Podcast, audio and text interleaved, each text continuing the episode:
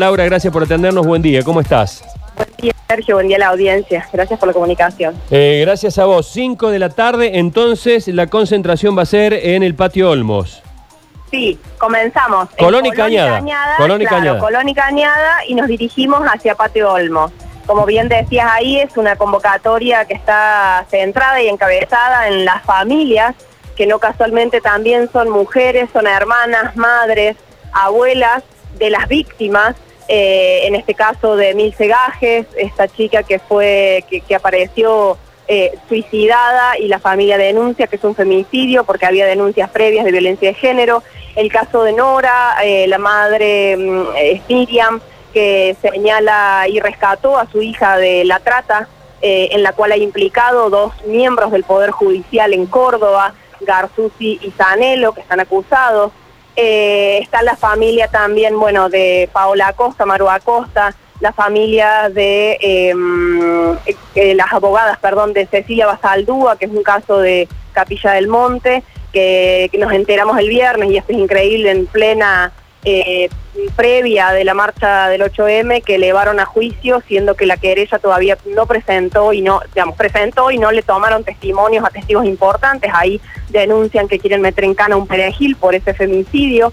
Es decir, hay una demanda que se centra en reclamar eh, y en denunciar el accionar judicial que se fue que fue visto eh, puesto en el centro por el brutal caso de, de Úrsula Bahillo en Buenos Aires, ¿no? Que mostraba que tenía 18 denuncias y que esas denuncias no fueron atendidas.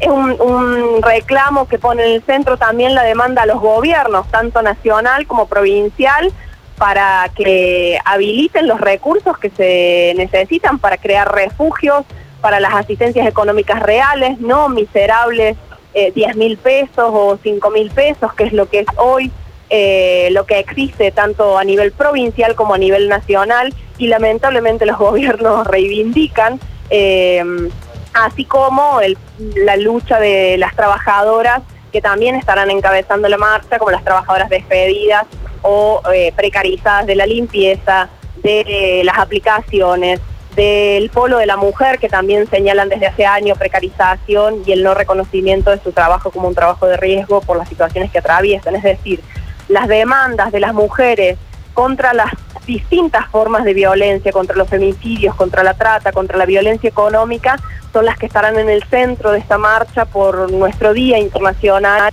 que es un día de lucha. Bueno, y a propósito, hoy arrancamos nosotros aquí la mañana dando cuenta de un nuevo caso de violencia de género de una mujer in- eh, ingresada al hospital eh, donde, el Funes. ¿Eh? El domingo Así Funes. es. donde ingresaba esta madrugada con signos de, de goles terribles, ¿no? Sí. Sí, sí, la situación es brutal, Sergio. La verdad es que es indignante porque mientras elaboramos los documentos que se leerán al final de la marcha en Patio Olmos, mientras preparamos nuestras pancartas y nuestras banderas, seguimos, tenemos, eh, seguimos teniendo que agregar nombres. Eh, el sábado, mientras hacíamos estos preparativos, nos enteramos del caso de una joven trans de la Universidad Nacional de Córdoba, que es oriunda de Chaco, Fabiola Rodríguez, que apareció muerta eh, y que, bueno, esa piba era de acá también y se tuvo que volver por la imposibilidad de las compañeras y compañeros trans de conseguir trabajo genuino. En este caso ella trabajaba en la cantina de la Facultad de Filosofía y Humanidades porque hay una política precisa ahí que arrancamos a las gestiones, pero la, la situación es realmente eh, tremenda, porque no, nos enteramos todos los días en todo caso. Entonces no puede ser, no puede ser que todavía, siendo que hay presentados montones de proyectos, que hay presentados, que hemos hecho montones de marchas, los gobiernos sigan sin responder con los presupuestos acordes y decidan priorizar el pago de la deuda, el negocio con los bonistas, con los acreedores o con los grandes negocios de la provincia como la soja, como las multinacionales automotrices y demás. O sea, realmente, mira, Sergio, que yo hace mucho que trabajo con esta temática, pero es eh, muy doloroso. Sí, y sí, es sí. muy brutal, porque el cuerpo lo ponemos nosotras. Entonces estamos llamando a la población a que nos acompañe en esta movilización, exigimos la acción ya de la declaración de emergencia con presupuesto para la violencia Eso, de eso es género. fundamental, y eso es fundamental. Concretas. Eso es fundamental, el, el- el presupuesto, porque sin dinero esto es eh, pura declaración, ¿no? Así es. Así es, no queremos más discursos, queremos recursos concretos para frenar los femicidios. Estamos hartas. Entendemos tu, tu, bronca y nos hacemos eco de ella. Recordemos hoy, 5 de la tarde, preguntan muchos hombres, se están preguntando si pueden ir a la marcha. Claro, supongo que sí. Sí, desde ya. Queremos que los, eh, que los compañeros nos acompañen. Creemos que hay muchos varones que están también preguntándose, son parte del problema eh, y por lo tanto eh, también queremos que sean parte de la respuesta. Y lo que estamos exigiendo en algunos casos se ha eh, declarado y lo hemos arrancado las trabajadoras docentes, que es el paro, porque esto es una jornada de paro internacional. en el caso de docencia se ha exigido y se ha votado el paro para participar de la marcha, pero justamente la manera en la que los trabajadores también pueden participar y todas las trabajadoras precarias en blanco y demás puedan participar es eh, con el paro que exigimos también a las conducciones, ¿no? Ese es el modo en el que queremos que nos acompañen, inclusive muchas de estas conducciones que todavía son dirigidas por varones y que vemos que hacen poco por nuestros derechos. Pero sí, creemos, por lo menos desde Pan y Rosas, eh, sostenemos que mm, los varones tienen que ser parte, desde ya que esta es una jornada en la que somos protagonistas y mm, lo que ocurre también es que muchas familias, los papás, los hermanos, son quienes están siendo parte de este reclamo, así que obviamente eso también es sentido por ellos, ¿no? Laura, ¿cómo te va? Luchi Bañez te saluda, buen día. ¿Qué eh, tal? Buen día. Laura, mira, hablamos de femicidio, discriminación, son dramas realmente que están pasando las mujeres, la sociedad. Eh, me gustaría centrarme en lo que es la militancia cotidiana o cómo se actúa en encuentros donde por ahí salta algún chiste, alguna cosa que son y que tienen que ver con, con ese machismo que perdura. ¿Cuál es la actitud que vos recomendás o cuál es la actitud que vos tomás ante esa situación en un asado, por ejemplo, en una reunión de amigos? Bien, mira, en primer lugar es no dejar pasar ninguna actitud violenta y sobre todo desnaturalizar aquellas actitudes violentas que no lo parecen, desde el silenciar a una mujer hasta callar porque no sabe de tal o cual tema, o inclusive yo creo que por este ejemplo que vos pones, lo de los asados, ¿cuánto las mujeres toman la palabra muchas veces en las, eh, eh, las eh, instancias sociales? Mayoritariamente son los varones los que toman la palabra.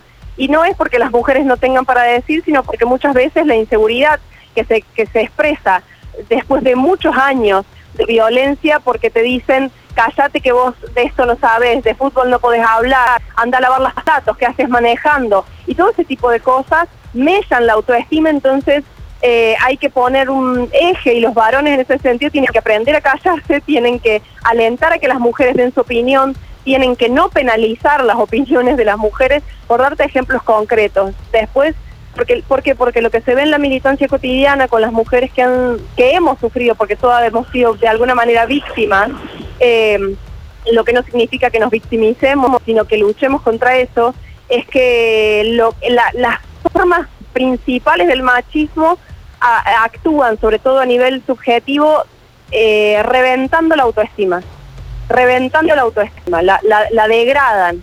Eh, y eso no es solamente un hecho aislado, sino que cotidianamente, cada vez que las mujeres somos eh, sexualizadas y tratadas como objetos sexuales, cada vez que nos dicen que hay tareas que no podemos realizar porque somos mujeres, cada vez que no nos ascienden en un puesto de trabajo más allá de nuestras capacidades, cada vez que se nos niega la palabra, son formas de violencia que minan la autoestima y que después en los vínculos de pareja se expresan de manera brutal con la violencia sexual o la violencia física. Eh, pero desde ese punto de vista creo que los, los varones tienen que desaprender muchísimo de los patrones desde los cuales se construyen las formas de ser masculinos, eh, imponiendo, teniendo siempre la razón, no aceptando equivocaciones, dejando de lado el orgullo. Digo, son montones de modos que desde ya hay tiene que haber un esfuerzo colectivo y en ese sentido nosotras peleamos cotidianamente para que, para, eh, en todos los ámbitos de trabajo, estudio de lugares, y alentar la, la organización y la unión de las mujeres. El patriarcado nos enseña a competir por el favor masculino el, patriarcado nos hace competir por el favor del macho. Bueno, cuando las mujeres nos organizamos y podemos sellar lazos entre nosotras, contra nuestras madres, con nuestras vecinas, con nuestras amigas, ahí hay una fuerza de resistencia enorme y es por eso que hacemos estas marchas, por eso organizamos comisiones de mujeres eh, para debatir nuestras problemáticas, por eso somos las que estamos cada vez que una compañera es desoída, es ninguneada y es vuelta nuevamente víctima por las instituciones estatales, porque si, si aquí no hay más casos brutales es porque las vallas de contención las estamos haciendo las mujeres, muchas organizadas y muchas no, pero, pero eso es lo que está de alguna manera frenando. Si no, eso sería brutal. Somos nosotras las que llevamos a nuestras compañeras a nuestras casas cuando están en situación de violencia porque no hay refugio. Somos nosotras las que hacemos colectas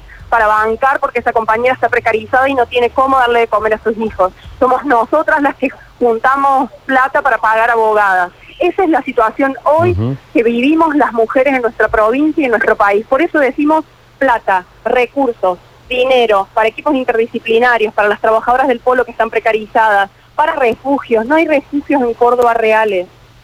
Pagan alquileres y eso las deja mucho más vulnerables. No hay equipos interdisciplinarios. Fueron las trabajadoras del polo de denuncia que fueron eliminados en la pandemia. No están trabajando interdisciplinariamente. Entonces, cuando decimos esto, como bien señalaban ahí, no queremos discurso, no queremos demagogia, no queremos que hagan campaña sobre nuestras muertas, estamos refiriéndonos a plata, dinero, recursos concretos, que es lo que puede frenar los femicidios.